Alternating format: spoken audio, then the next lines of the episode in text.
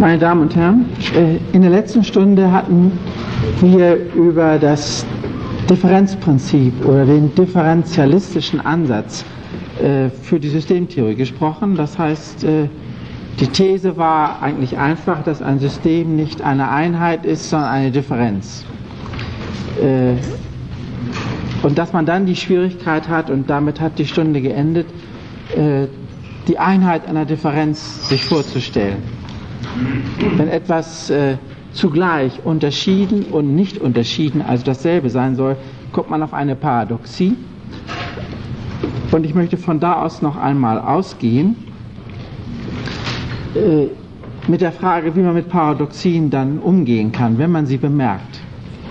Es gibt viele Paradoxien, äh, die man nicht bemerkt.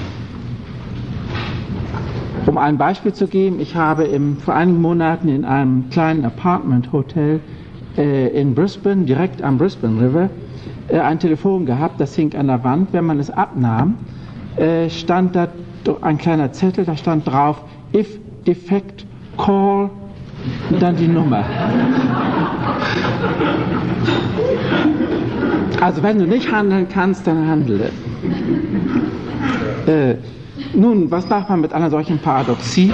Äh, man löst sie auf durch Unterscheidung von defekten und nicht defekten Telefonen, schreibt sich die Nummer ab, geht zu einem anderen Telefon und ruft die Nummer an, die angegeben ist. Das heißt also, mit Paradoxien geht man um, indem man eine dafür passende Unterscheidung sucht, Identitäten fixiert, dies Telefon, andere Telefone und äh, auf diese Weise dann jedenfalls handlungsfähig bleibt. Äh, in der Systemtheorie ist das nun nicht so einfach. Äh, zunächst mal würde man sagen, äh, es gibt ja dieses, die Unterscheidung System und Umwelt und die Differenz, die ein System konstituiert, ist eben diese Unterscheidung von System und Umwelt. Nur hat man dann sofort die Frage, wer macht diese Unterscheidung?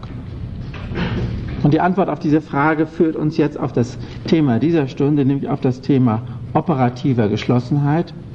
Äh, die Unterscheidung von System und Umwelt wird äh, durch das System selber gemacht oder hergestellt. Das schließt natürlich nicht aus, dass irgendjemand anderes diese Unterscheidung beobachtet, also irgendjemand anderes beobachtet, dass ein System äh, in einer Umwelt existiert aber der Punkt, auf den wir kommen mit der These operativer Geschlossenheit, ist, dass das System selber mit eigenen Operationen Grenzen zieht, sich selbst von der Umwelt unterscheidet und nur dann äh, und nur so als System beobachtet werden kann.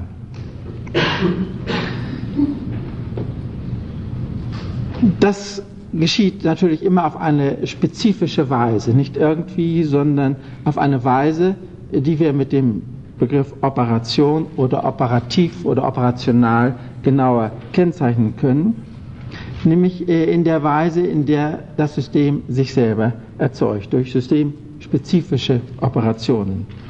Also beispielsweise ein Lebewesen erzeugt diese Differenz einfach dadurch, dass es lebt und fortfährt zu leben, solange es ihm gelingt. Oder ein soziales System erzeugt äh, die Differenz zwischen System und Umwelt dadurch, dass kommuniziert wird, dass überhaupt äh, irgendwelche Beziehungen zwischen unabhängigen Lebewesen hergestellt werden und dass diese Kommunikation äh, einer eigenen Logik der Anschlussfähigkeit des weiteren Kommunizierens, einer, einem eigenen Gedächtnis und so weiter folgt. In der Terminologie von George Spencer Brown würde man sagen, das System operiert immer auf der Innenseite der Form. Also in sich selbst und nicht auf der Außenseite der Form. Aber das Operieren auf der Innenseite, also im System und nicht in der Umwelt, setzt eben voraus, dass es eine Umwelt gibt, dass es eine Außenseite gibt. Dies ist zunächst einmal, wenn man das nicht so aufwendig formulieren will, eine ganz triviale Geschichte, äh, denn es leuchtet wahrscheinlich unmittelbar ein, dass ein System nicht in seiner Umwelt operieren kann.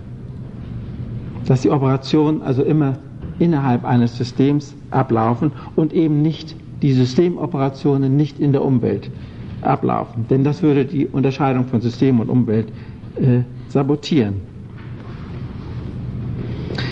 Weniger trivial, ja sogar überraschend ist, wenn man ein bisschen weiter denkt und sich eine Konsequenz überlegt, nämlich die, dass ein System seine eigenen Operationen überhaupt nicht benutzen kann, um sich mit der Umwelt in Verbindung zu setzen. Und genau das soll diese These operativer oder operationaler Geschlossenheit besagen. Operationen sind immer nur, und zwar von Anfang bis Ende oder als Ereignisse gesehen, äh, im System möglich und sie können nicht benutzt werden, äh, um in die Umwelt auszugreifen. Denn dann müssten sie, wenn die Grenze gekreuzt wird, äh, irgendetwas anderes werden als Systemoperationen. Dies hat äh, äh, auf, vor allen Dingen zunächst einmal auf die Erkenntnistheorie äh, eingewirkt. Wenn man das hier radikal formuliert, kann man sagen, Erkenntnis ist nur möglich, weil es keine Beziehungen, keine operativen Beziehungen zur Umwelt gibt. Erkenntnis, da können Sie lange drüber nachdenken. Erkenntnis ist nur möglich, weil, nicht obwohl, sondern weil das System operativ geschlossen ist, weil es mit seinen erkennenden Operationen nicht in die Umwelt ausgreifen kann, sondern es stets äh, innerhalb des Systems Anschlüsse, Folgerungen, nächste Erkenntnisse, Rückgriffe auf Gedächtnis und so weiter suchen muss. Die These ist also operational geschlossen, Systeme sind operational geschlossen, sie, sie beruhen immer voll und ganz auf internen Operationen. Nun könnte man vermuten, dass dies äh, eine Rückkehr zu der alten äh, These der äh, geschlossenen Systeme ist, also zu dem Entropieproblem. Aber das ist nicht der Fall. Denn innerhalb dieser Theorie operationaler Geschlossenheit äh, muss man jetzt unterscheiden zwischen äh, Operation und Kausalität. Operationen müssen, wenn wir ein System beschreiben, immer sehr spezifisch beschrieben werden. Also etwa die biochemische Struktur, äh, die es einer Zelle ermöglicht äh, zu leben, oder eben die kommunikative äh, äh Sequenz von Operationen, die Sprache verwendet und so weiter und so weiter.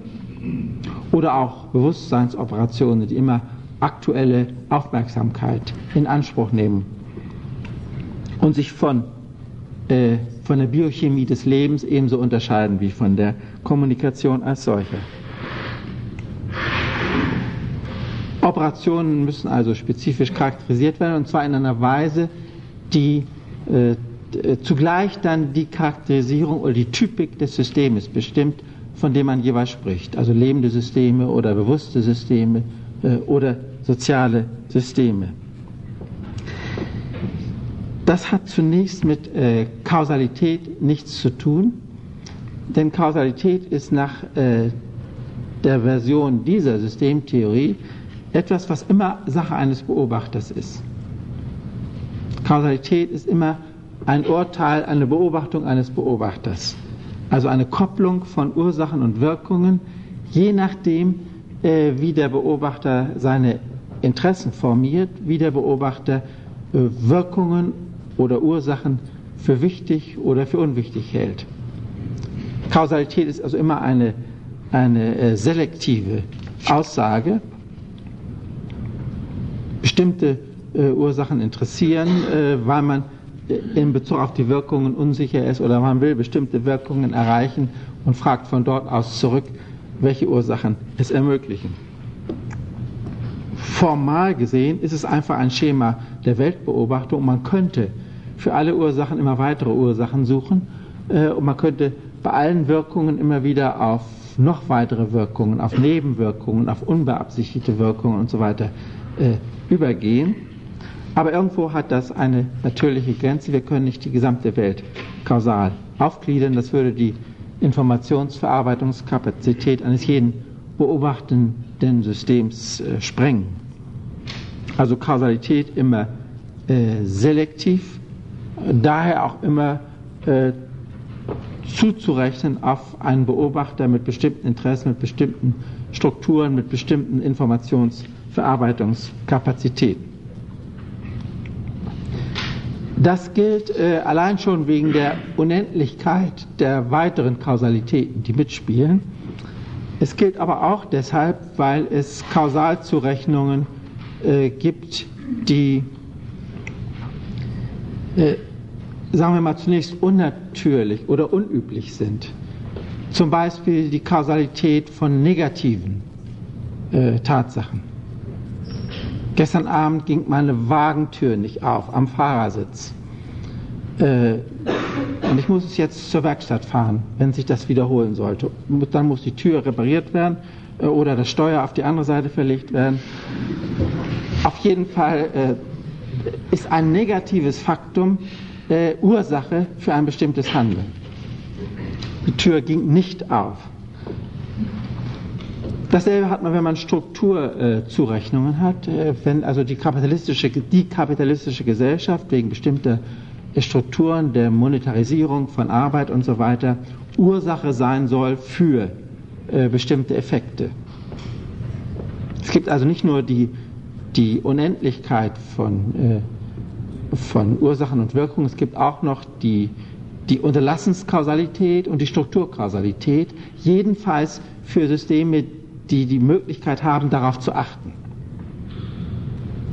Und wiederum äh, müssen wir eigentlich jetzt immer den Beobachter beobachten, äh, wenn wir wissen wollen, welche Kausalität attribuiert wird, welche Wirkungen, welche Ursachen in einen Zusammenhang der Zurechnung gebracht werden. Darüber gibt es äh, immense Forschungen und diese, die Ergebnisse dieser Attributionsforschungen zwingen uns auch dazu, äh, den Kausalbegriff wieder auf Beobachter äh, oder auf Attributionsgewohnheiten äh, zu relativieren. Das ist gleichsam die andere Seite der Notwendigkeit zwischen dem, der Operation, die ein System konstituiert und reproduziert, auf der einen Seite und Kausalaussagen auf der anderen Seite zu unterscheiden. Und selbstverständlich müssen Beobachter, die Kausalschemata verwenden, wiederum als Systeme funktionieren. Sie müssen zum Beispiel leben oder müssen ein Bewusstsein haben äh, oder müssen kommunizieren können, je nach der, äh, den Anforderungen äh, für eine kausale Entschlüsselung des Systems im Verhältnis zur Umwelt. Und diese Unterscheidung von Kausalität und Operation hindert uns jetzt einfach wieder in die alte Theorie geschlossener Systeme äh, zurückzufallen, denn diese Systeme waren aus kausal geschlossen gedacht.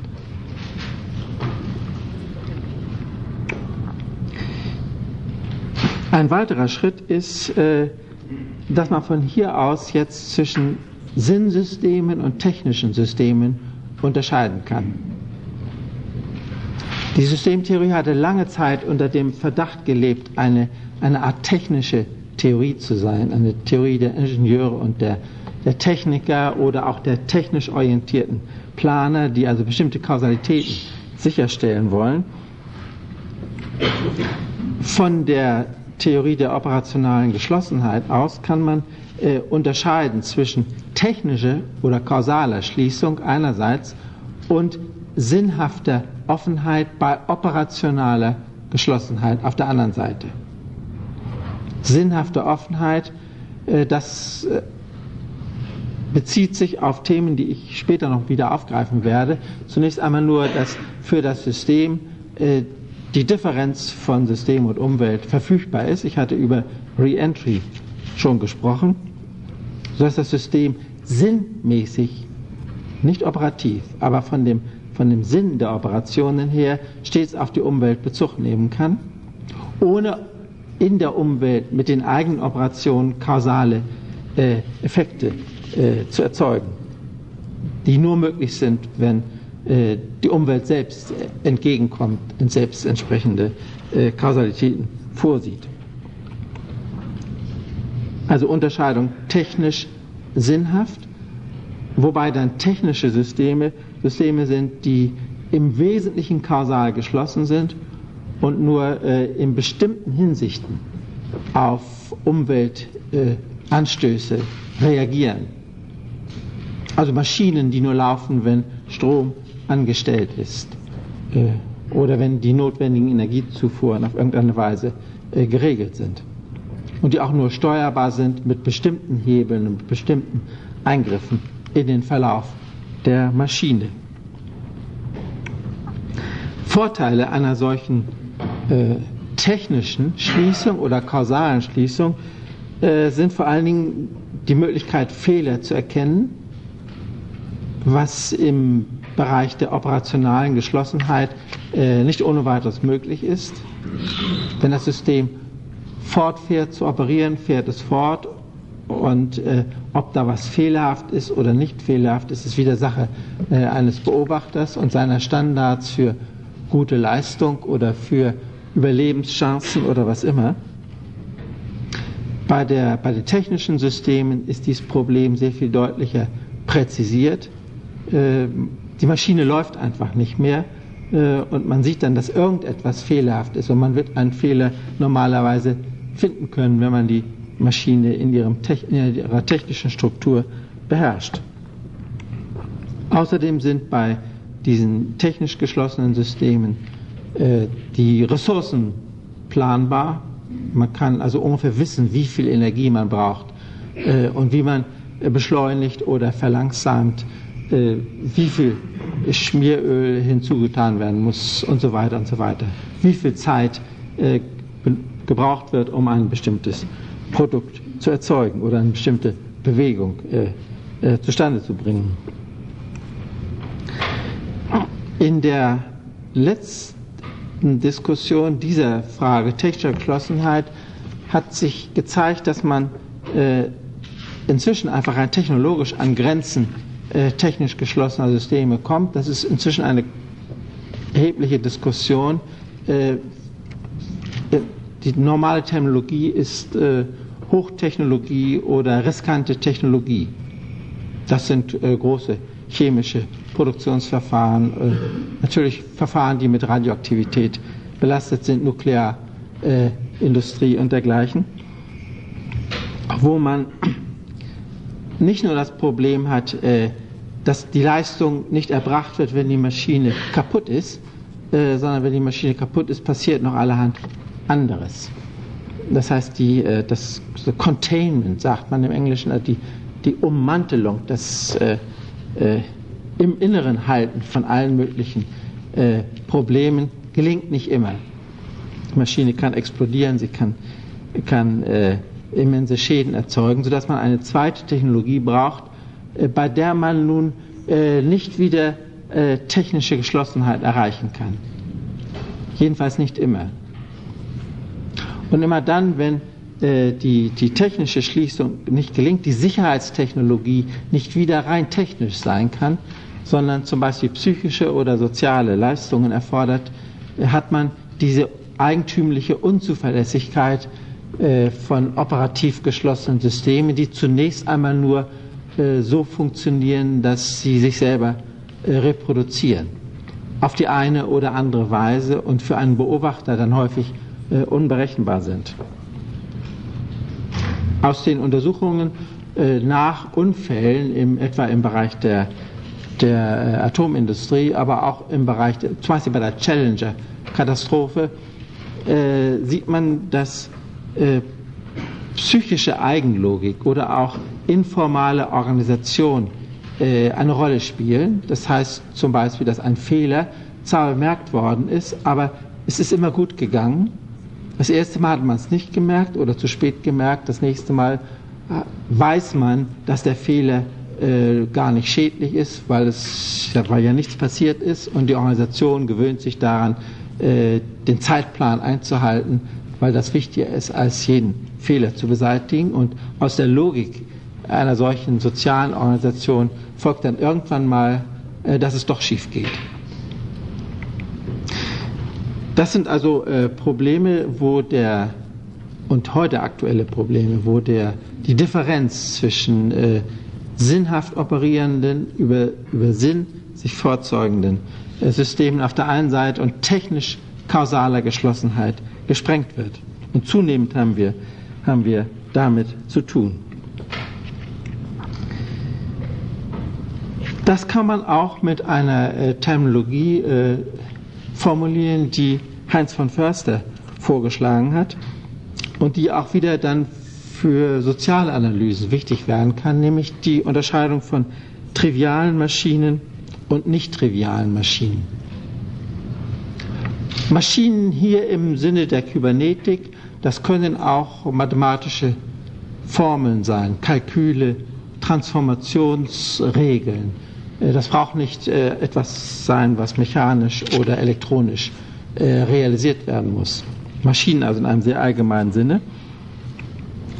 Und dabei sind triviale Maschinen dann solche, bei denen der Input Anstoß nach einer bestimmten Regel in Output transformiert wird, sodass immer wenn man die Information oder die Energiequanten eingibt, äh, die Maschine operiert und dann ein bestimmtes Resultat erzeugt. Wenn man einen anderen Input eingibt, operiert sie auch wieder, erzeugt, wenn sie mehrere Funktionen zur Verfügung hat, ein anderes Resultat.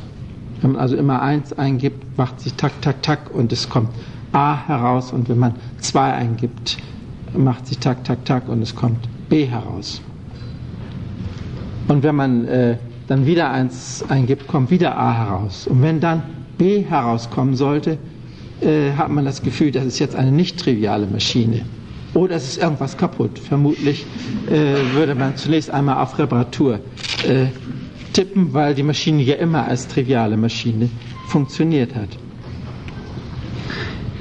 während nicht triviale Maschinen äh, immer ihren eigenen Zustand einschalten äh, und immer äh, zwischendurch so die Zwischenfrage haben, wer bin ich, was habe ich eben getan, in welcher Stimmung befinde ich mich, äh, wie stark ist mein Interesse noch äh, und so weiter, um dann erst den Output zu erzeugen. Es ist also eine selbstreferenzielle Schleife eingebaut. In der älteren Terminologie hat man das äh, so formuliert, dass man sagte, die Maschine benutzt ihren eigenen Output als Input. Sie sieht also, steuert sich an dem, was sie gerade getan hat und hat dann einen, einen Kontrollapparat, der äh, konstant hält, was geschehen soll. Aber inzwischen mit diesem Konzept der nicht, nicht trivialen Maschine ist das generalisiert und äh, die, das Ergebnis ist, dass die Maschine äh, unberechenbar wird oder nur für den berechenbar wäre, der genau weiß, in welchem Zustand die Maschine sich jeweils befindet, wenn sie sich selbst befragt. Es ist nach dieser, äh, nach dieser äh, Unterscheidung zunächst einmal klar, dass, dass bewusste Systeme nicht triviale Maschinen sind. Andererseits äh, sieht man im soziologischen Bereich auch, dass wir äh, häufig uns wünschen, dass äh, soziale Systeme als triviale Maschinen angelegt sind.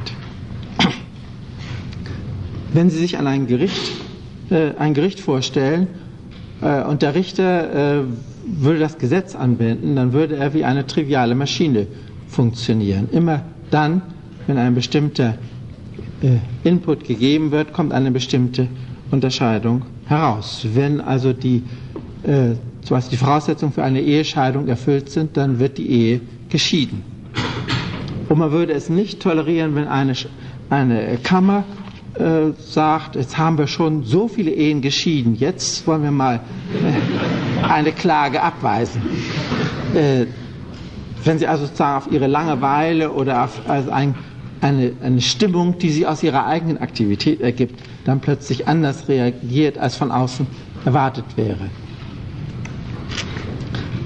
Man kann das auch für, äh, für Erziehungssysteme äh, thematisieren. Und ich habe also äh, erheblichen Widerstand bei Pädagogen äh, geerntet, als ich ihnen erklärte, dass sie eigentlich ihre Schüler wie triviale Maschinen erziehen wollen. Das heißt, auf bestimmte Fragen müssen richtige Antworten gegeben werden.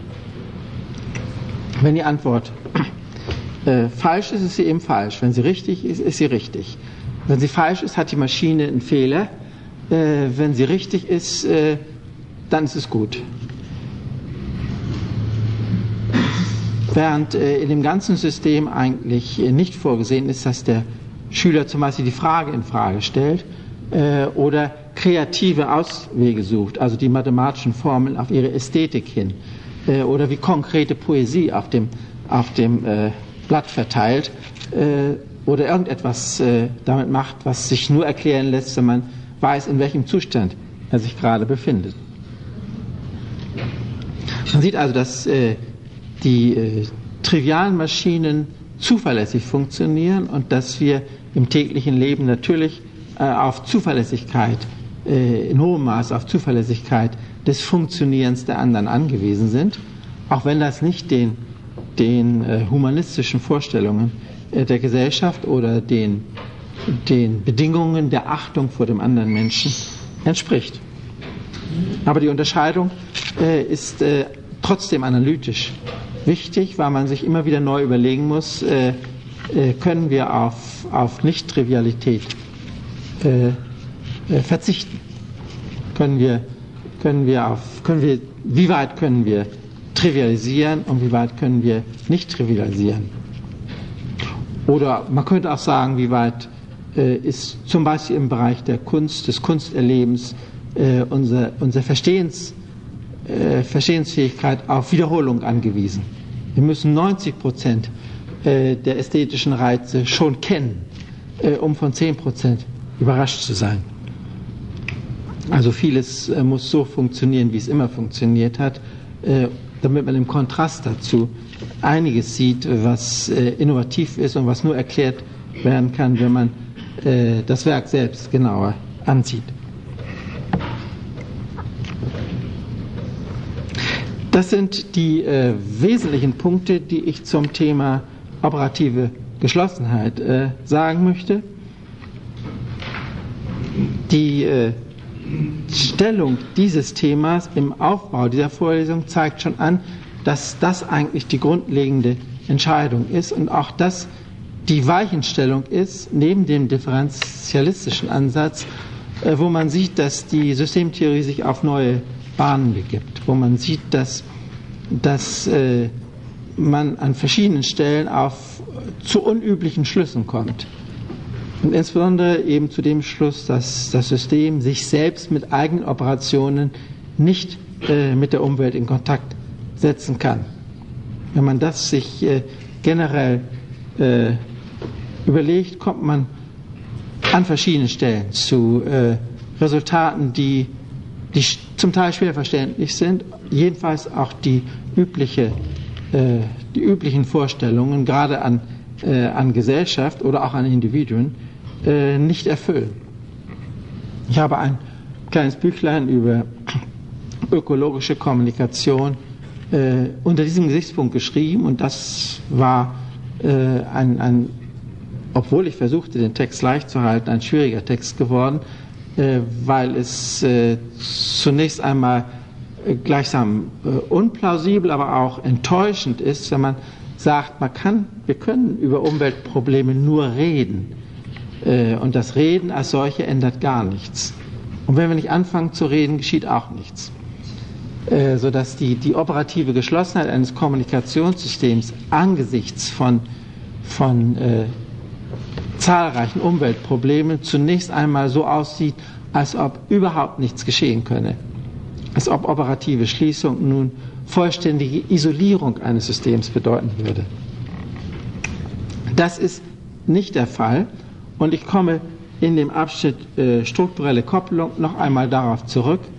Das heißt, es gibt strukturelle Kopplungen, äh, die äh, Kausalitäten bündeln, wenn man so sagen darf, häufen, kanalisieren äh, und dadurch äh, System und äh, Umwelt koordinieren oder integrieren, ohne die These der operativen Geschlossenheit äh, zu tangieren. Das heißt, gerade weil Systeme operativ geschlossen sind, können sie über strukturelle Kopplungen äh, beeinflusst werden, langfristig zumindest. Aber das muss ich im Moment aufsparen, weil ich jetzt noch einen Abschnitt dazwischen habe, der in die wahrscheinlich so die Prominenz der jetzigen heutigen Diskussion äh, äh, sich anblickt, nämlich die Frage der Selbstorganisation, die Frage der Autopoiesis. Es steckt eine, eine Absicht dahinter, äh, das alles von der These operativer Geschlossenheit her zu sehen. Äh, und ich glaube, nach ziemlich viel Erfahrung mit Diskussionen äh, über Selbstorganisation und über Autopoiesis, dass tatsächlich die These operativer Geschlossenheit der Ausgangspunkt ist, von denen aus man diese anderen Begriffe erklären sollte und nicht umgekehrt. Obwohl in der in der äh, Wissenschafts-, in der Theoriegeschichte, in der wissenschaftlichen Genese äh, dieser ganzen Diskussionen, äh, das mit es umgekehrt gelaufen ist. Man hat also die operative Geschlossenheit eigentlich über Autopoiesis entdeckt und nicht umgekehrt. Zunächst einmal zu diesen beiden Begriffen. Es handelt sich also um zwei verschiedene Begriffe, die ich bewusst auseinanderhalte. Äh, und beide bauen auf dem Theorem operativer Geschlossenheit auf. Das heißt, beide haben einen, nicht nur einen differentialistischen, sondern einen prinzipiell operativen äh, Systembegriff als Grundlage.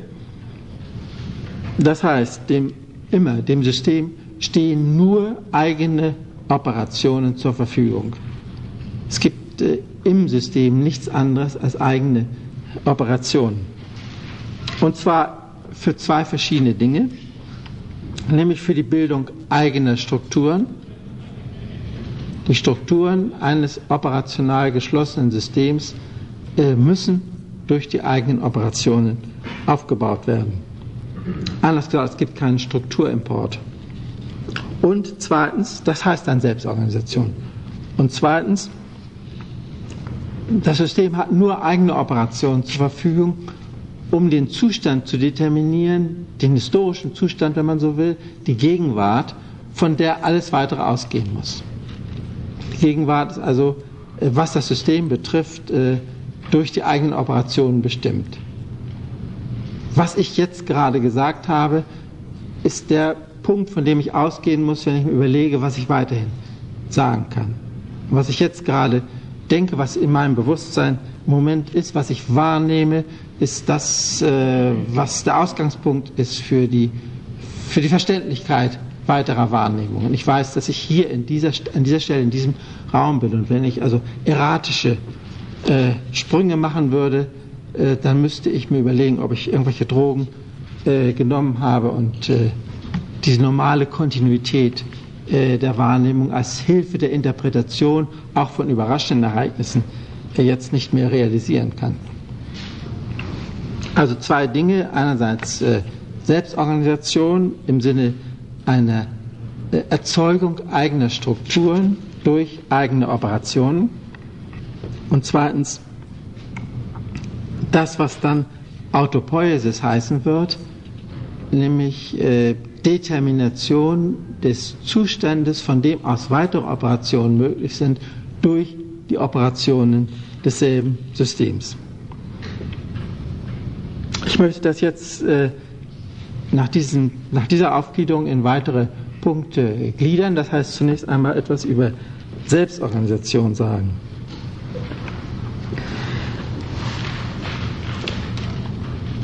Vielleicht ist es am besten, sich zunächst einmal klar zu machen, dass bei einer äh, operationalistischen, operativen äh, Theorie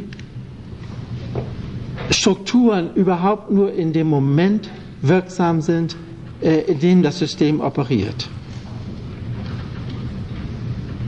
Das widerspricht auch hier wieder, sehen Sie die, die äh, Distanz zur klassischen Vorstellung, dass die Strukturen das Beständige sind und äh, die Prozesse oder die Operationen das äh, Vergehende. Die Strukturen sind also nur in der Gegenwart relevant. Sie können nur benutzt werden, wenn man so sagen darf, wenn das System operiert. Und alles, was irgendwann mal äh, geschehen ist oder irgendwann mal geschehen wird, äh, ist äh, entweder in der Vergangenheit oder in der Zukunft, aber nicht aktuell. Alle zeitübergreifenden Strukturbeschreibungen, also alles, äh, was man sieht, dass wir zum Beispiel diese Vorlesung äh, immer zur selben Stunde im selben Raum äh, mit nicht vielleicht immer denselben Anwesenden, aber jedenfalls mit demselben Vortragenden durchführen, ist eine Struktur, die wiederum einen Beobachter erfordert, der für den dasselbe gilt, der auch nur das, dies nur beobachtet, wenn er es beobachtet. Also wenn er in Tätigkeit, in Operation ist. Setzt also immer ein, äh, gleichgültig, ob man das System in Operation bedenkt oder die Operation auf die Beobachtung anderer Operationen bezieht, alles ist relativiert auf äh, ein Thema der, der Gleichzeitigkeit, der Gegenwart, äh, der Aktualität. Das System muss, äh, muss in Operation sein, um Strukturen benutzen zu können. Und dann sieht man auch, dass äh, die Beschreibung, wenn man nun wissen will, was eine Struktur ist, was eine psychologische Struktur, wie man äh, Personen charakterisieren würde, wie man sie beschreiben würde, wie man ihre Gewohnheiten schildern würde. Oder wenn man auf soziale Systeme übergeht, äh, wie man eine Universität beschreibt, dass das wieder eine Beschreibung eines Beobachters ist. Dass man die Strukturen also identifiziert, äh, aber immer nur dann, wenn ein System, das dies tut, eben dies tut. Völlige äh, Relativierung äh, der Deskriptiv, des deskriptiven Kennzeichnens von Strukturen auf jeweils immer wieder ein operierendes System.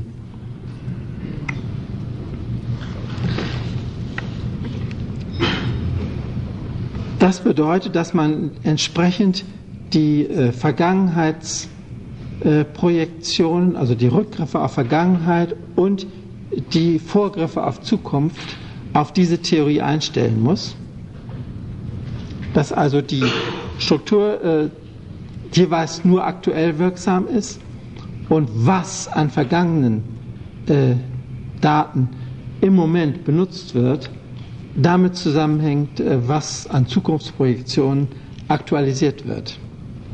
Es gibt also immer in der Gegenwart und nur in der Gegenwart die Kopplung von etwas, was man üblicherweise Gedächtnis nennt äh, und etwas, was man äh, normalerweise äh, Erwartungen nennt oder Projektionen oder auch Zwecke, wenn man an Handlungen denkt. Die, das Gedächtnis ist nicht äh, eine, eine gespeicherte Vergangenheit.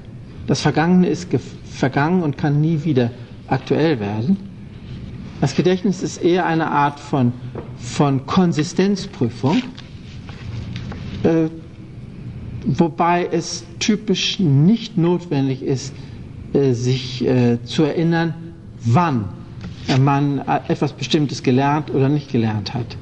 Wenn ich jetzt Deutsch spreche, brauche ich nicht zu wissen, wann ich diese Sprache gelernt habe und wie das überhaupt dazu gekommen ist. Oder äh, wann ich bestimmte Worte wie Autopoiesis zum ersten Mal benutzt habe oder zum ersten Mal gelesen habe. Es ist einfach die aktuelle Abrufbarkeit und die aktuelle Prüfung der, der Verwendungsbreite, wenn man so will, von Strukturen, äh, die entscheidet. Und die immer entscheidet, insofern ist das ein ganz pragmatistischer Ansatz, die immer äh, entscheidend ist für das, was man äh, in der Zukunft erreichen will, also im Kontext von, von Erwartungen, von Antizipationen, von Zielsetzungen und dergleichen. Es gibt also ein, ein, eine Verbindung von, von Gedächtnistheorie äh, auf der einen Seite und von äh, einer pragmatischen äh, Zukunftsorientierung, die immer schon eng geführt ist, sodass man vielleicht auch sagen könnte, das Gedächtnis äh, ist nichts anderes als eine laufende Konsistenzprüfung von unterschiedlichen äh, äh, Informationen im Hinblick auf bestimmte Erwartungen. Sei es, dass man etwas erreichen will, sei es, dass man etwas befürchtet, sei es, dass man etwas kommen sieht und darauf reagieren will. Also nichts, äh, keine Gedächtnistheorie, die irgendeine Art von Speicher vorsieht. Äh, und die Neurophysiologie scheint das zu bestätigen. Denn natürlich das Nervensystem, da findet man ja auch nicht Vergangenheiten sozusagen in bestimmten Nervenzellen gespeichert, sondern man findet nur das, das, äh, das Cross-Checking, das, das äh, Überprüfen von, von, von äh, verschiedenen eingefahrenen Gewohnheiten aus bestimmten Anlass an bestimmten, in bestimmten Zeitpunkten. Von daher empfiehlt es sich, den Erwartungsbegriff als Grundlage für die Definition von Strukturen zu nehmen. Strukturen sind also äh, Erwartungen in Bezug auf die äh, Anschlussfähigkeit von Operationen, äh, sei es des bloßen Erlebens, sei es des Handelns, und Erwartungen in einem Sinne, der nicht subjektiv gemeint sein muss. Es gibt also eine Kritik dieses Erwartungsbegriffs, äh, die äh, auf eine Subjektivierung der Strukturvorstellung hinausläuft. Die Tradition, die mit äh, Erwartungen arbeitet, ist aber viel älter und nicht unbedingt in Bezug auf, auf psychische Strukturen festgelegt. Zunächst war in den 30er Jahren in der Psychologie der Erwartungsbegriff äh, ein Begriff, der starre Input-Output-Relation oder Stimulus-Response-Modelle äh, kompliziert hatte. Das heißt, Stimulus und Response sind nicht in einer festen Relation, sondern werden jeweils noch kontrolliert durch die Erwartungen des Systems. Man kann einen Stimulus nur identifizieren, wenn man bestimmte Erwartungen hat und man sucht gleichsam äh, das Terrain, in dem man etwas wahrnimmt, in dem man Reize empfängt, ab im Hinblick auf äh, Erwartungen, die man äh, in einer bestimmten Situation äh, pflegt oder gewohnheitsmäßig äh, unterstellt. Daher kommt auch die Vorstellung generalisierter Erwartungen. Das ist zunächst einmal ein Bruch mit der älteren behavioristischen Psychologie gewesen, dann aber in die äh, Sozialtheorie übernommen worden äh, in dem Sinne, dass auch Rollen Erwartungsbündel sind, dass Kommunikationen Erwartungen mitteilen und zwar äh, unabhängig davon, äh, was Personen nun äh, jeweils bei sich selber denken, in sich selber denken. Erwartungen also als, als Aspekt, als Zukunftsaspekt von Sinn, der entweder psychisch oder auch in der sozialen Kommunikation gegeben sein kann. Für die, äh, diese Theorie, die den Strukturbegriff über Erwartungen definiert, ist äh, die Subjekt-Objekt-Unterscheidung überhaupt unbedeutend. Wir hatten hier in, in Bielefeld äh, eine, mal eine Diskussion mit Johannes Berger, der also genau diese, diesen Punkt kritisierte, dass der Erwartungsbegriff eben ein subjektiver Begriff ist und für die Soziologen eigentlich unbrauchbar ist, weil äh, die Soziologen eher an objektiven gesellschaftlichen Strukturen interessiert sind. Und soweit sie äh, Strukturanalyse-Kurse Kurse gemacht haben, äh, werden sie auch wahrscheinlich den Eindruck empfangen haben, dass es objektive Sachverhalte sind, die man unter Umständen äh, statistisch oder marxistisch oder wie immer äh, untermauern kann, ohne dabei relativieren zu müssen auf das, was einzelne Personen jeweils denken.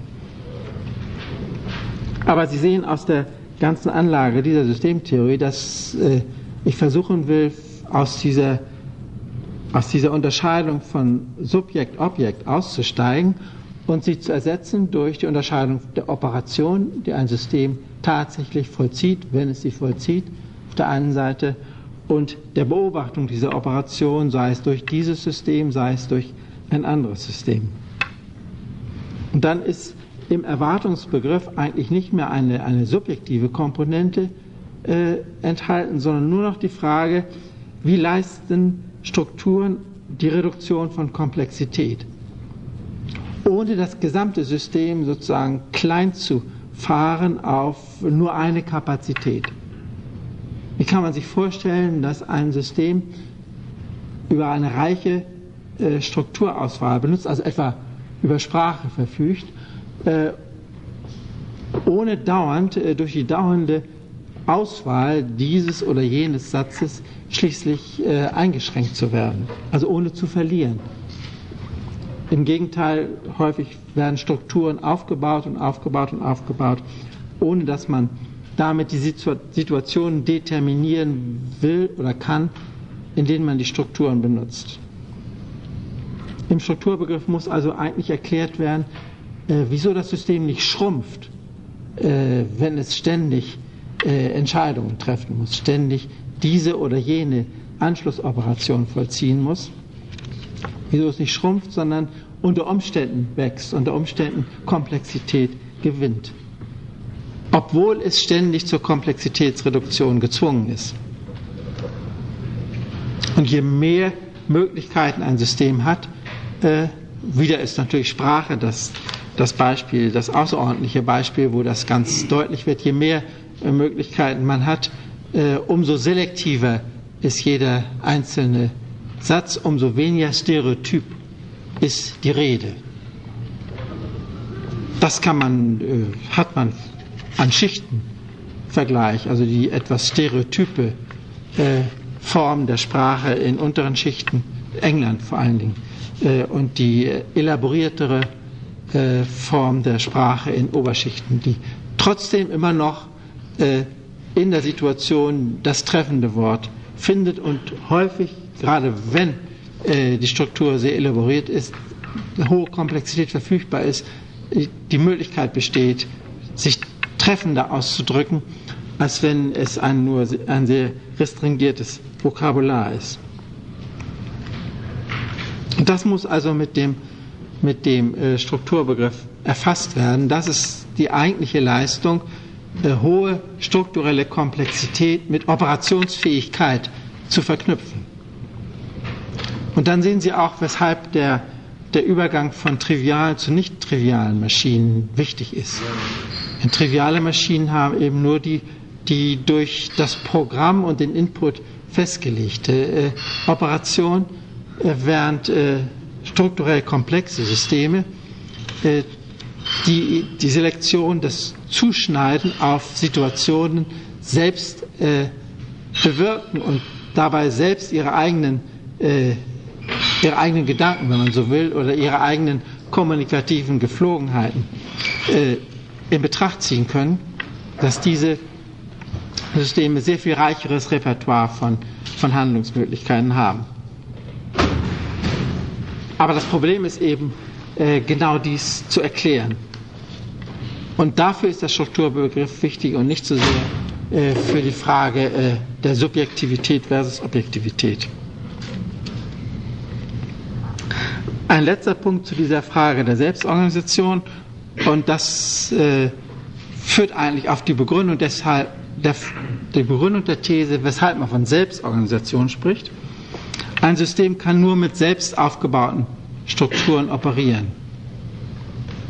Es kann also keine Strukturen importieren. Auch das ist wieder sehr merkwürdig. Wenn Sie sich die Forschungen über Sprachlernen ansehen, dann ist es nahezu unverständlich, wieso ein Kind so schnell Sprache lernen kann.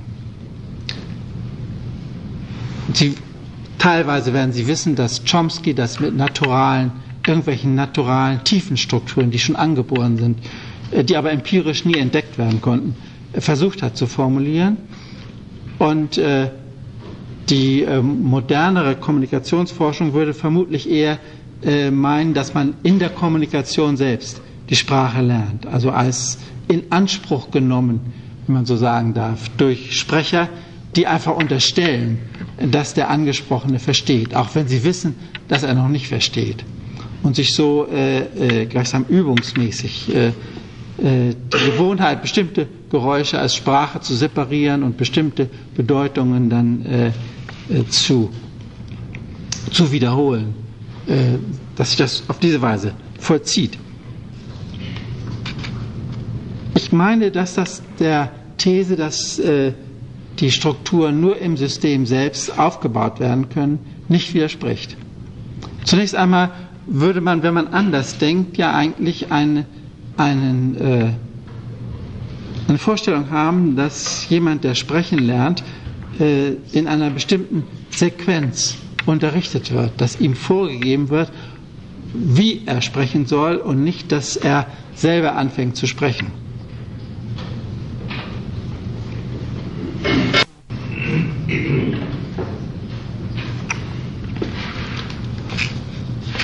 Man hätte auch Mühe, die, äh, die enorme äh, Vielfalt von äh, unterschiedlicher Sprachentwicklung wirklich zu registrieren. Beispielsweise hat die Legasthenie oder die Forschung über Legasthenie und über, auch über Schreib- und, und Lesefehler gezeigt, dass äh, die Tendenz, Fehler zu machen in einer Schulklasse sehr unterschiedlich verteilt ist. Dass es gar keine äh, einheitliche äh, Leselernen oder Schreiblernen-Didaktik geben kann, weil die Tendenz, Fehler zu machen, äh, von Kind zu Kind äh, ganz unterschiedlich ist. Der eine reagiert mehr auf, auf Lautlichkeit, der andere auf, auf verkürzt die Worte gern, verlässt einen Buchstaben aus und so weiter und so weiter. Sodass die, die Individualität im, im Sprachlernen und dann im Schreiblernen, Leselernen-Prozess äh, äh, extrem hoch ist, viel höher als man gemeinhin unterstellt. Und um diesen, diesen äh, Faktor zu berücksichtigen, ist die Umstellung auf äh, Selbstorganisation im Lernprozess, äh, glaube ich, unentbehrlich. Das heißt dann nicht, dass äh, ein Beobachter äh, nicht immer noch feststellen könnte, dass die, äh, dass die Worte, die ein Kind gelernt hat, dieselben Worte sind, wie sie im Duden stehen oder wie andere Leute sie benutzen. Nur kann man das eben nicht als, als über Import von Strukturen erklären, sondern nur über strukturelle Kopplungen, wieder dieser Begriff, äh, auf den ich äh, äh, im nächsten Abschnitt dann zu sprechen komme. Wir wissen damit noch sehr wenig, wie eigentlich Strukturentwicklung stattfindet und zwar wiederum in, auf der Abstraktionsebene einer allgemeinen Theorie. Was ich mir vorstelle, ist, dass das jedenfalls nicht so geht wie die Herstellung eines Dinges, dass man also äh, die notwendigen Komponenten kennt und das dann irgendwie zusammensetzt. Die äh, Besonderheit der Strukturbildung scheint darin zu bestehen, dass man zunächst einmal wiederholen muss, also irgendeine Situation als Wiederholung einer anderen äh, erkennen muss. Wenn alles immer komplett neu ist, könnte man natürlich nie etwas lernen. Und obwohl natürlich alles immer komplett neu ist, jeder von Ihnen sieht heute anders aus als äh, in der letzten Stunde, sitzt an anderen Plätzen, guckt anders, äh, schläft anders oder schreibt anders. Und wenn man konkret äh, sehen würde, würde die Situation immer unvergleichbar sein. Und trotzdem gibt es schwer, schwer genauer beschreibbare Phänomene, dass man zumeist die Gesichter wiedererkennt äh, wenn Sie wissen, woran es liegt, dass Sie jemanden wiedererkennt, wenn Sie den beschreiben müssten, äh, den Sie wiedererkennen, hätten Sie erheblich mehr Schwierigkeiten äh, als beim Wiedererkennen selbst. Sie kennen die Phantombilder in den Zeitungen, äh, die sozusagen aus solchen Deskriptionen entstehen, mit großer Mühe und mit Hilfe von Computern, äh, während das Wiedererkennen sonst normalerweise rasch funktioniert. Wie kommt es also, dass wir bei, äh, wenn wir überhaupt wiederholen können, und das ist wieder ein zirkuläres Argument, müssen wir wiedererkennen. Das heißt, wir müssen zweierlei Dinge tun können. Erstens zu identifizieren, also klassisch gesprochen Wesensmerkmale äh, oder auch Anhaltspunkte für Identitäten äh, wiedererkennen und zweitens auch äh, generalisieren in dem Sinne, dass wir trotz der Andersartigkeit der Situation äh, und trotz äh, manchmal sehr erheblicher Abweichungen äh, die Identität wieder benutzen können. Also zunächst einmal eine Einschränkung oder Kondensierung auf etwas und zugleich äh, und dadurch bedingt auch wieder Generalisierung, äh, in dem Sinn, dass wir in ganz anderen Kontexten, in ganz anderen Situationen dieselben Menschen wiedererkennen, oft nach vielen Jahren. Oder auch in der Sprache, dass wir dieselben Worte wiederverwenden können, obwohl für ganz andere Sätze an ganz anderen Tagen, in ganz anderen Stimmungslagen, morgens statt abends äh, und so weiter und so weiter. Und das scheint mir eine, auch wieder eine Theorie zu sein, die bestätigt, dass das, dieses laufende Testen von Identifikation und Generalisierung oder Spezifikation und Generalisierung, um es noch paradoxer zu formulieren, dass das immer nur eine Eigenleistung eines Systems sein kann.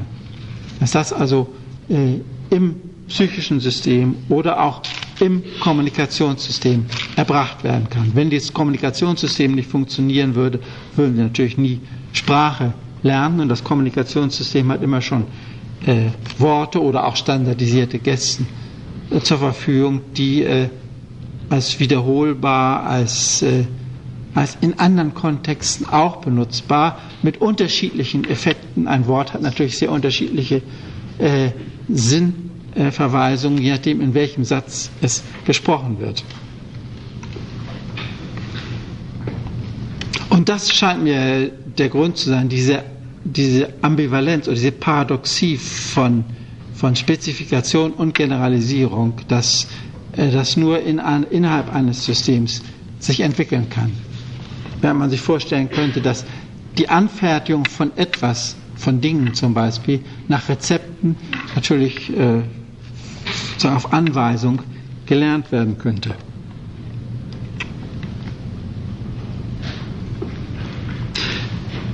Maturana hat, äh, um damit diesen, diesen Teil abzuschließen, von äh, strukturdeterminierten Systemen gesprochen.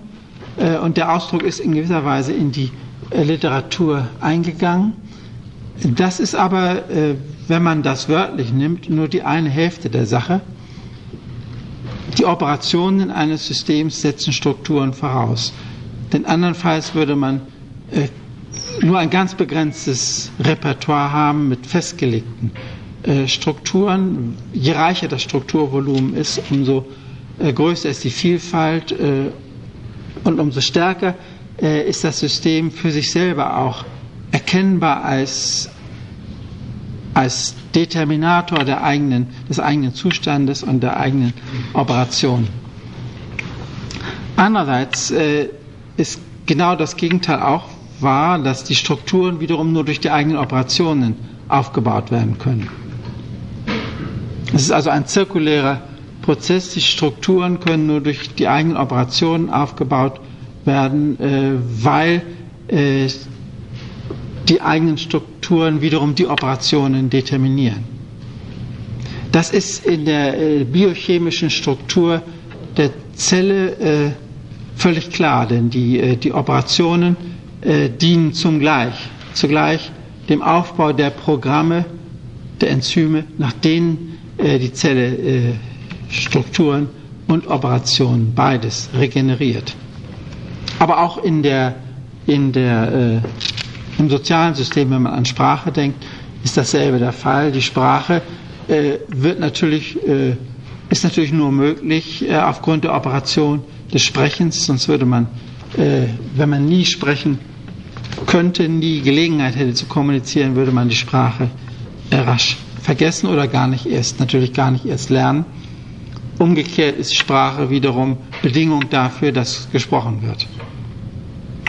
Und dieses zirkuläre Verhältnis setzt so als Framing, als, als, als Einrahmung, als Bedingung äh, die Identität bestimmter Systeme voraus, in denen äh, dieser Zirkel äh, in Operation gesetzt oder in Sequenzen äh, transformiert wird, sodass die Zeit gleichsam der der Auflöser des Zirkels ist zirkulär. Es ist nur, wenn man es zeitabstrakt beschreiben würde, aber in der Realität äh, gibt es Operationen mit minimalem Strukturaufwand, die dann komplexere Strukturen aufbauen, die wiederum äh, differenziertere äh, Operationen ermöglichen. Das ist im Übrigen auch der, der, die Kontaktstelle, äh, wo evolutionstheoretische Überlegungen, die ich in der ganzen Vorlesung an sich ausgeblendet habe, äh, hineinkommen.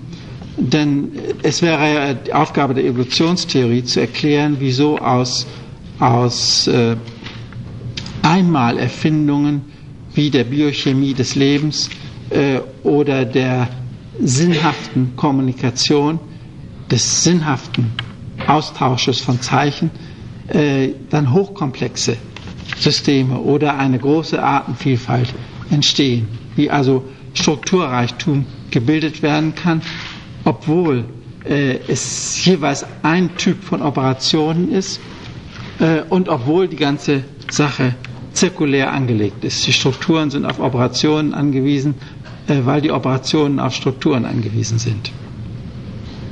Aber das Ganze ist eben, äh, hat diese Paradoxe äh, diesen Geruch von Paradoxien nur deshalb, äh, weil die Paradoxie ein zeitabstraktes, eine zeitabstrakte Formulierung ist, während die Realität Zeit in Anspruch nimmt und sich auf diese Weise äh, dann entwickeln kann.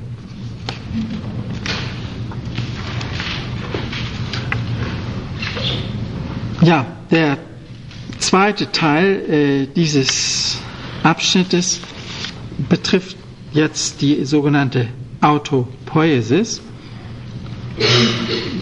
Der, der Ausgangspunkt der Überlegung ist, dass das, was über Strukturen gesagt ist, auch für die Operationen selber gilt.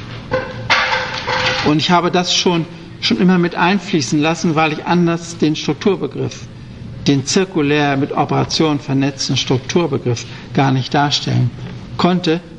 Umgekehrt ist auch die äh, die Theorie der Autopoiesis, ich komme gleich auf den Sinn dieses Ausdrucks zurück, äh, die Bedingung dafür, dass man die Strukturen so darstellen kann, wie ich es eben versucht habe. Autopoiesis heißt äh, in der Definition von Maturana, dass ein System seine eigenen Operationen nur durch das Netzwerk der eigenen Operationen erzeugen kann. Und das Netzwerk der eigenen Operationen ist wiederum äh, erzeugt durch eben diese Operation. Diese Formulierung äh, enthält in gewisser Weise zu viel an Aussage und deswegen habe ich versucht, es auseinanderzuziehen. Sie ist einerseits äh, eine These operationaler Geschlossenheit, das System erzeugt sich selber und nicht nur, dass es eigene Strukturen macht, so wie gewisse Computer äh, Programme äh, für sich selber entwickeln können, sondern es ist auch auf der Ebene der Operationen autonom. Das heißt, es kann keine Operationen aus der Umwelt importieren. Kein fremder Gedanke kann irgendwie in meinen Kopf äh, wenn man ihn als Gedanken ernst nimmt äh, und kein, äh, keine, äh, kein, chemische, kein chemischer Prozess kann irgendwie kommunikativ werden. Wenn ich also Tinte über mein Papier gieße, ist es unleserlich, aber es kommt kein, kein neuer Text zustande. Äh, also operativ geschlossen äh, und es ist nur eine andere Formulierung, wenn man sagt, das System, äh, ein autopoetisches System erzeuge die Operationen, die es benötigt, um Operationen zu erzeugen, durch das Netzwerk der eigenen Operationen. In dem merkwürdig chilenisch-amerikanisch-englischen Englisch von Maturana äh, äh, wird hier also Component gesagt. Äh, der Begriff ist äh, insofern unklar oder auch deckt viel, weil er offen lässt, ob Components äh, die Operationen sind äh, oder die Strukturen. Und für den Biologen macht diese Unterscheidung weniger wichtig sein, weil er nicht diese Fixierung auf nur ereignishafte Operationen hat, sondern an chemische Zustände und Veränderung chemischer Zustände in der Zelle denkt, zunächst einmal. Also den Elementbegriff noch irgendwie zustandshaft zu fassen versucht. Äh, wenn auch natürlich mit äh, äh, geringer Zeitdauer, während sich im Bereich der Bewusstseinstheorie oder im Bereich der, der äh, Kommunikationstheorie das Ereignishafte der Elemente, der nicht weiter auflösbaren Elemente aufdrängt. Ein Satz ist ein Satz, äh, der wird dann gesagt, wenn er gesagt wird, und hinterher nicht mehr und vorher nicht mehr. Ein Gedanke, eine aktuelle Wahrnehmung, ich sehe irgendetwas, äh, ist in diesem Moment aktuell äh, und hinterher nicht mehr und vorher auch nicht. Sodass dieses Ereignishafte der Operationen deutlich wird und das führt zu einer äh, schärferen, nach meinem Gefühl schärferen Trennung zwischen Strukturen und äh, Operationen und zum Verzicht auf diesen übergreifenden Begriff des Component. Äh, äh, aber das ist nur also als eine Art Leseanweisung für die Maturana-Texte gemeint. Im Prinzip sehe ich da keine entscheidende Differenz.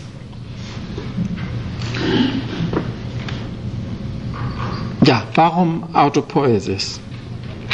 Maturana hat mir erzählt, wie er auf diesen Ausdruck gekommen ist. Er hatte ursprünglich äh, mit zirkulären äh, Strukturen äh, gearbeitet, also mit dem Begriff der zirkulären Reproduktion der Zelle.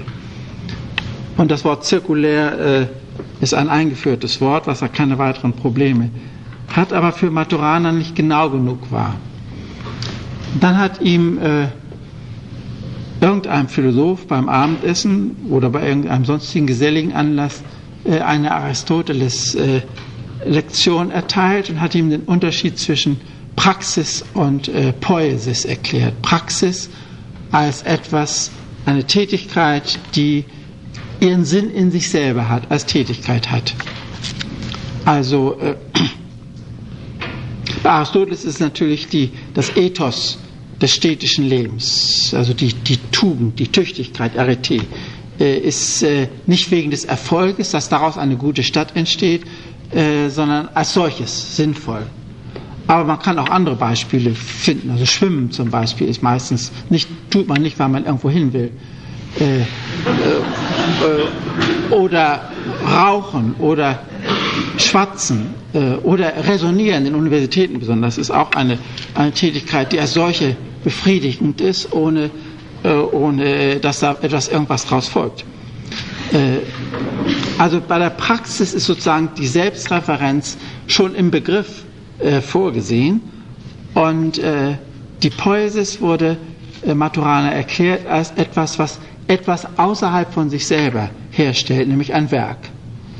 Also man tut etwas, man handelt, aber nicht, weil das Handeln äh, Freude macht oder, oder tugendhaft ist, sondern weil man irgendwas produzieren will. Und dann hat Maturana sozusagen die Brücke gefunden und von Autopoesis, das heißt die Poesis ist ihr eigenes Werk. Und zwar bewusst Werk.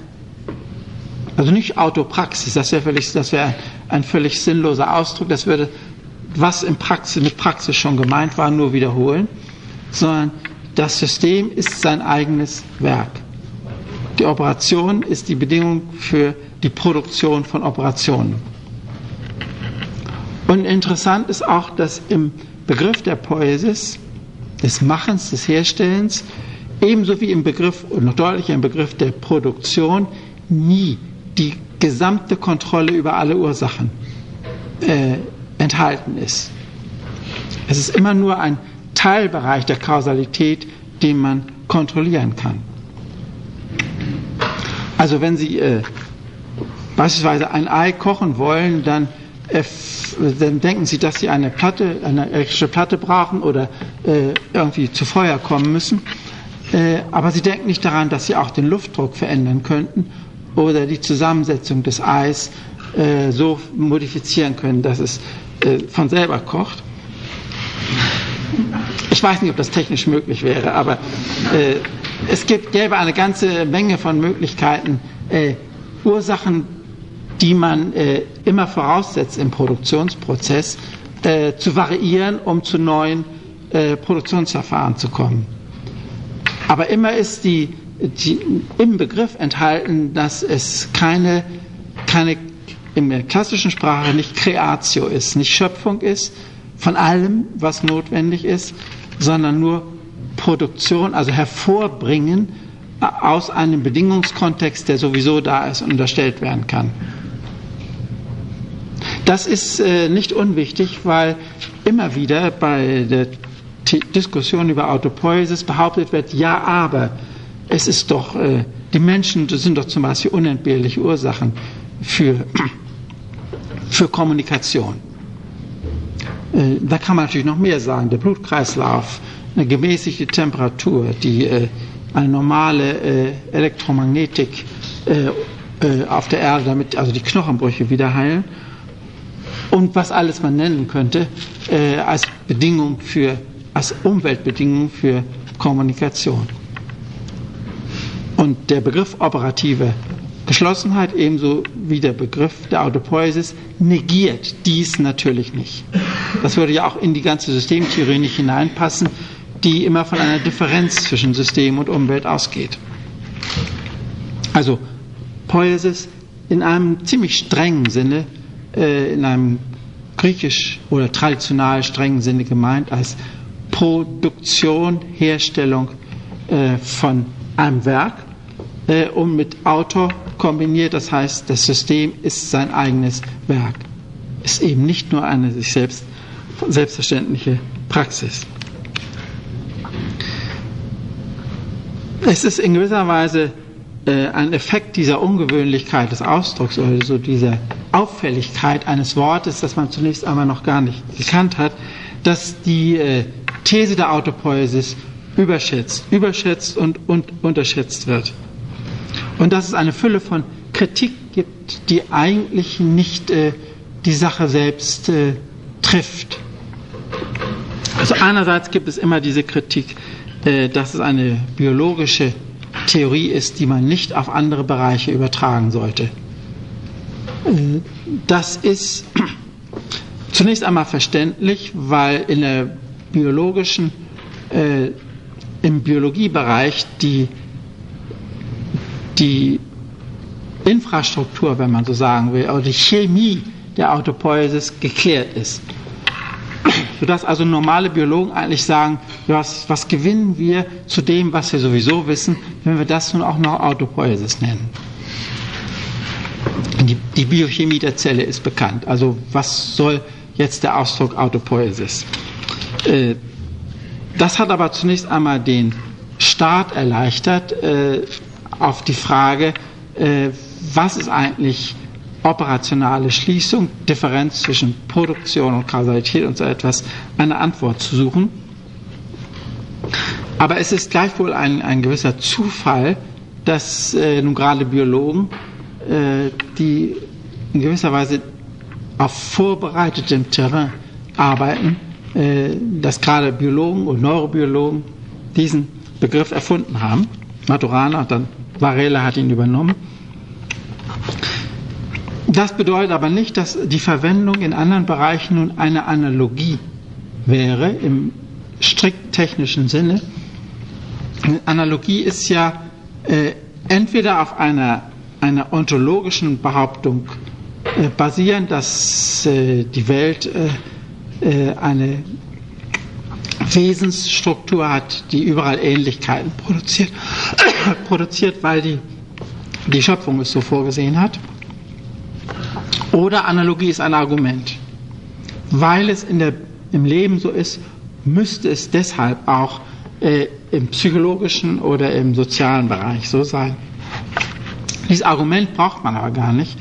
Wenn man die, äh, den Begriff nur abstrakt genug definiert, äh, wird klar, dass, dass er auch in anderen Fällen Anwendung finden kann, wenn es gelingt, das wirklich zu zeigen. Ich habe mit Maturana relativ lange Diskussionen darüber gehabt und er hat immer gesagt, äh, wenn man von Autopoiesis der Kommunikation spricht, muss man das zeigen können. Man muss also zeigen, dass der Begriff im Kommunikationsbereich tatsächlich funktioniert. Dass man also sagen kann, Kommunikation, der einzelne kommunikative Akt ist nur im Netzwerk äh, von Kommunikation überhaupt möglich. Es kann nicht als einmal geschehen gedacht werden. Es kann auch nicht äh, außen produziert werden, sozusagen in einem kommunikationsfreien Zusammenhang, also als, zum Beispiel als chemisches Artefakt äh, und dann kommunikativ wirken, äh, sondern es muss immer durch Kommunikation produziert werden. Ich glaube, dass das keine sehr großen Schwierigkeiten macht, dass man das ziemlich rasch sehen kann, auch wenn man die äh, linguistische Tradition, also etwas Saussure und alles, was daraus dann geworden ist, äh, in Betracht zieht, dass also Kommunikation tatsächlich über eigene Differenzen läuft und nicht mit, äh, mit, äh, mit chemischen oder, oder physikalischen äh, Phänomenen zu tun hat. Was Maturana, äh, wo die Opposition läuft, ist einfach nur, dass Maturana es ablehnt, Kommunikationssysteme als soziale Systeme zu bezeichnen.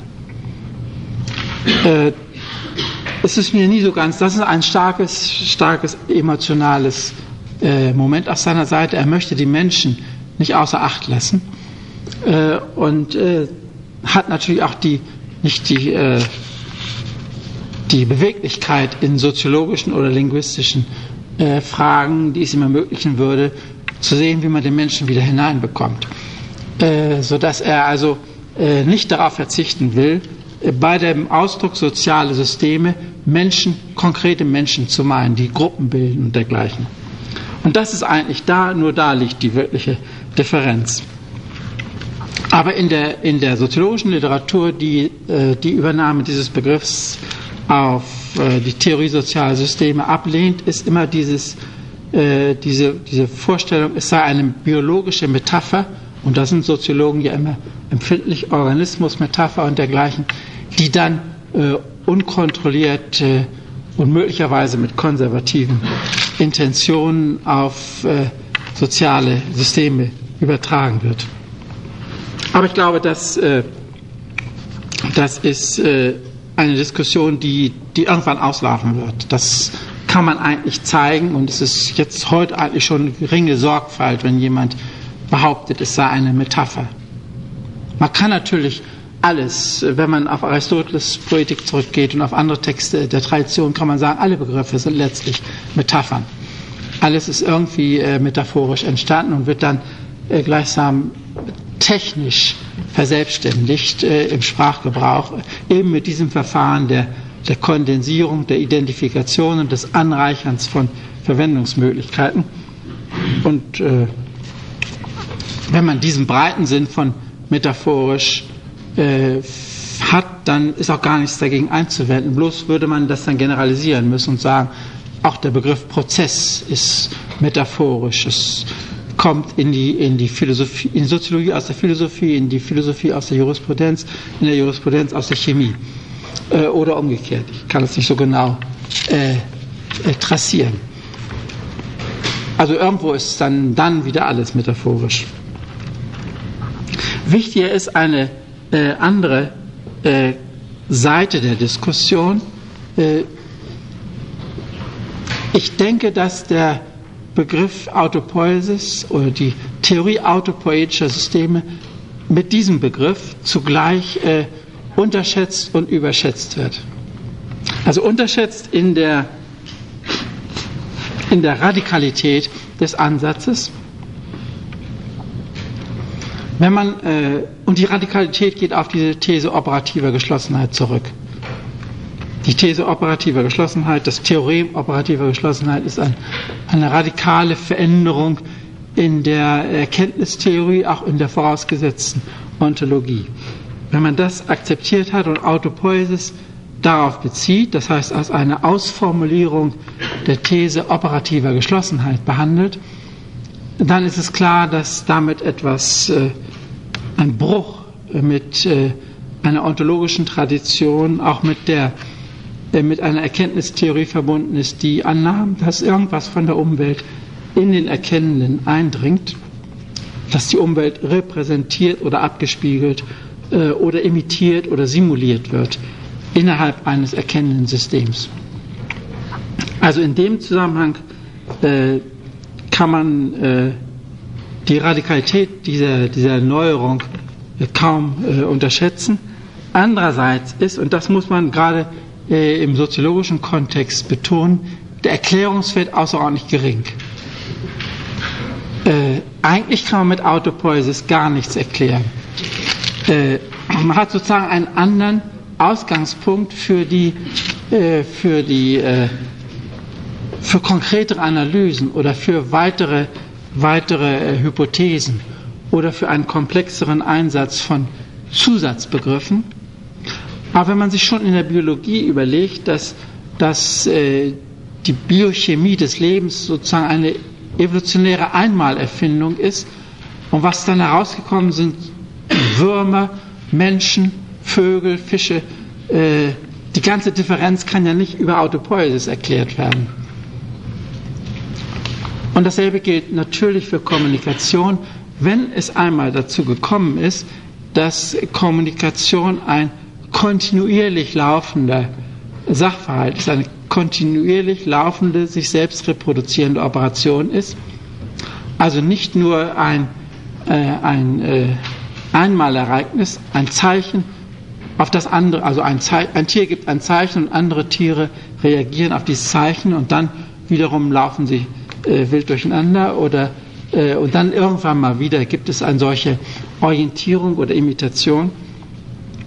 Wenn dieser Zustand überwunden ist und über Kommunikation, über separate äh, Signale oder Zeichen, die gleichzeitig Rückgriffe und Vorgriffe, Rückgriffe auf bisherige Zeichenverwendung, Vorgriffe auf Anschlussmöglichkeiten voraussetzt. Wenn das mal gesichert ist, ist damit natürlich, äh, wenn man so will, Gesellschaft konstituiert, aber das können dann immer noch Hottentotten oder Zapotheken oder Amerikaner oder irgendwelche Kulturen sein.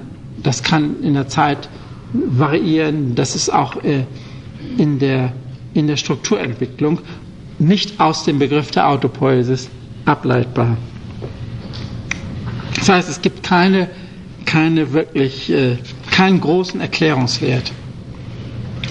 Und das äh, macht einem sagen wir mal, methodologisch besonnenen Soziologen große Schwierigkeiten. Thesen ohne wichtigen Erklärungswert, ohne Hypothesenbildung, ohne äh, in dieses empirischen Apparates trotzdem noch als grundlegend zu erkennen. Das ist, äh, läuft auch dem, dem der normalen Wissenschaftslehre sozusagen, wenn man sich vorstellt, dass die Theorien alle äh, äh, Instruktionen für empirische Forschung sein müssten, also Strukturprognosen geben müssten, dann ist diese Autopoiesis-Theorie eigentlich eine Metatheorie, ein Ansatz, der auf eigentümliche Weise wieder auf, auf Was-Fragen antwortet. Was ist Leben? Oder was ist Bewusstsein? Äh, oder was ist das Soziale? Was ist ein soziales System, unabhängig davon, in welcher Ausprägung es vorliegt. Und auf diese Was-Fragen, das ist übrigens auch ein Maturana-Gedanke äh, äh, gewesen, auf diese Was-Frage antwortet der Begriff der Autopoiesis. Maturana ist von einem Studenten nach einem langen Kurs über die Evolution des Lebens äh, gefragt worden. Ich habe also gesagt, der Student sagt, ich habe alles verstanden, aber was ist das nur eigentlich, was da entstanden ist? Und da musste Maturana zunächst mal passen. Äh, was ist Leben? Die Frage stellt eigentlich ein Biologe normalerweise nicht. Und die, in der Soziologie ist es eigentlich auch nicht. Was ist das Soziale? Ist eigentlich auch keine Fragestellung, die das Fach sehr beschäftigt. Oder was ist die Seele? Was ist Bewusstsein? Äh, ist auch keine Frage, die in dieser Form äh, Psychologie üblich wäre. Was Fragen sind überhaupt äh, eher verpönt? Und die Autopoiesis der Autopoiesis-Begriff zielt auf diese Frage. Es ist also, wenn man so will, eine Umfundierung äh, einer Theorie. Das bedeutet aber zugleich, dass die, äh, dass die weitere Arbeit sehr viel mehr äh, Begriffe erfordert als äh, nur das Wort Autopoiesis. Dass also der der Begriff wenig, äh, wenig Arbeitsinformationen gibt und dass man die Systemtheorie selbst auch auf einer allgemeinen Stufe anreichern müsste, äh, um äh, damit wirklich arbeiten, um sozusagen Entscheidungen treffen zu können und Phänomene separieren zu können. Und äh, es ist in diesem Punkt, dass der, das Thema der nächsten Stunde dann strukturelle Kopplung äh, wichtig wird. Denn über unterschiedliche strukturelle Kopplungen versucht Maturana äh, das zu erklären, was er Structural Drift nennt, also die Strukturentwicklung Systeme, eines Systems oder eines Systemtyps ist davon abhängig, welchen strukturellen Kopplungen mit der Umwelt es ausgesetzt ist. Lassen Sie mich noch äh, zwei Punkte, ich überziehe vielleicht ein paar Minuten, äh, zwei Punkte äh, hinzufügen, äh, die die äh, gegenwärtige Diskussion betreffen, auch wieder Autopoiesis. Äh, ich finde es wichtig, dass man die Härte des Begriffs bewahrt, dass man also sagt, ein System ist entweder autopoetisch oder nicht autopoetisch. Es kann nicht ein bisschen autopoetisch sein. Denn Autos ist klar. Also entweder ist ein, sind die Operationen des Systems im System produziert oder sie sind äh, zumindest in, in, wichtigen Hinsichten durch die Umwelt vorgegeben. Also etwa durch ein Kom Programm, nach dem ein Computer dann zu arbeiten hat. Also entweder oder. Das ist für das Leben ja eigentlich auch ganz klar. Man ist entweder, man lebt entweder äh, oder man ist tot. Und es gibt nur äh, kleine äh, Sekunden sozusagen, wo Ärzte zweifeln können, äh, ob man noch lebt oder schon tot ist.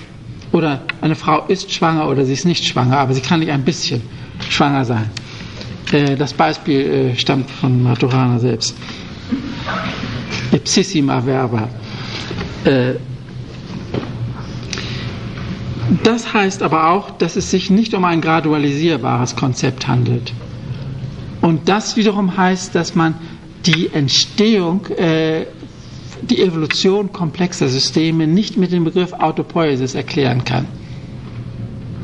Wenn man das versucht, äh, kommt man auf Theorien, die bedeuten, dass die wir sagen, dass ein System langsam autopoetischer werde. Äh, ursprünglich sei es äh, sei es noch ganz umweltabhängig und allmählich gewinne es Autonomie. Äh, und dann werde zunächst einmal werden die Strukturen umweltabhängig, ein bisschen und mehr oder weniger, äh, und dann äh, allmählich das ganze System mehr und mehr auch in seinen Operationen autopoetisch. Es gibt diese Tendenz, Gunther Teubner in Florenz hat das gerade um Evolutionstheorie in die Theorie autopoetischer Systeme ein zu beziehen, vorgeschlagen. Inzwischen kenne ich auch betriebswirtschaftliche Literatur, die Autopoiesis, Autonomie von Betrieben in gewisser Weise gradualisiert. Und dann auch zu Konzepten wie relative Autonomie kommt. Ein System ist relativ autonom. Äh, es ist äh, in einigen Hinsichten äh, unabhängig von der Umwelt, in anderen Hinsichten abhängig von der Umwelt während im, im strengen Verständnis des Wortes Autopoiesis überhaupt nichts besagt über Abhängigkeit oder Unabhängigkeit von der Umwelt. Das, äh, denn das ist eine Kausalfrage, in welchen Hinsichten ein System äh, von der Umwelt äh, abhängig ist, ist eine Frage, wie die Umwelt auf das System einwirkt. Und dies wiederum ist eine Frage, die man an einen Beobachter des Systems stellen muss. Und äh, außerdem ist, kann man auch nicht ein Summenkonstanzprinzip äh, unterstellen, wonach es so aussehen müsste, als ob ein System je unabhängiger von der Umwelt es ist, äh, desto weniger abhängig es ist. Während zahlreiche Erfahrungen darauf hindeuten, dass, dass sehr komplexe Systeme, die in hohem Maße äh, autonom sind, wenn man das Wort äh, relativieren darf, äh, zugleich an Unabhängigkeit und an Abhängigkeit, an spezifische Abhängigkeit zunehmen. So ist ein, ein innerhalb der modernen Gesellschaft etwa ein, ein Wirtschaftssystem oder ein Rechtssystem oder ein politisches System in hohem Maße äh, unabhängig, aber in gleich hohem Maße auch abhängig von der Umwelt. Die Politik wenn die Wirtschaft nicht floriert, wird es politisch schwierig und wenn die Politik nicht, äh, nicht äh, bestimmte Sicherheiten etwa über Recht äh, zu geben vermag, äh, wird die Wirtschaft äh, zum Problem oder wenn die Politik zu stark eingreift. Das heißt, wir müssen, und das führt wieder auf die These äh, operativer Geschlossenheit zurück, äh, zwischen Abhängigkeit, Unabhängigkeit, Kausalität auf der einen Seite und selbst erzeugten Operationen auf der anderen Seite äh, unterscheiden. Ob das letzten Endes überzeugt, äh, bin ich selbst gar nicht mal so ganz sicher. Äh, wir haben sehr stark, äh, speziell in der, in der, europäischen Kultur, die Vorstellung, alles in, Kommunika in Kausalität umzurechnen. Also auch eine Operation erzeugt eine Operation, Produktion, diese ganzen Terms immer kausal zu verstehen. Und äh, das macht es äh, schwer, die operative Geschlossenheit völlig separat zu denken von kausal.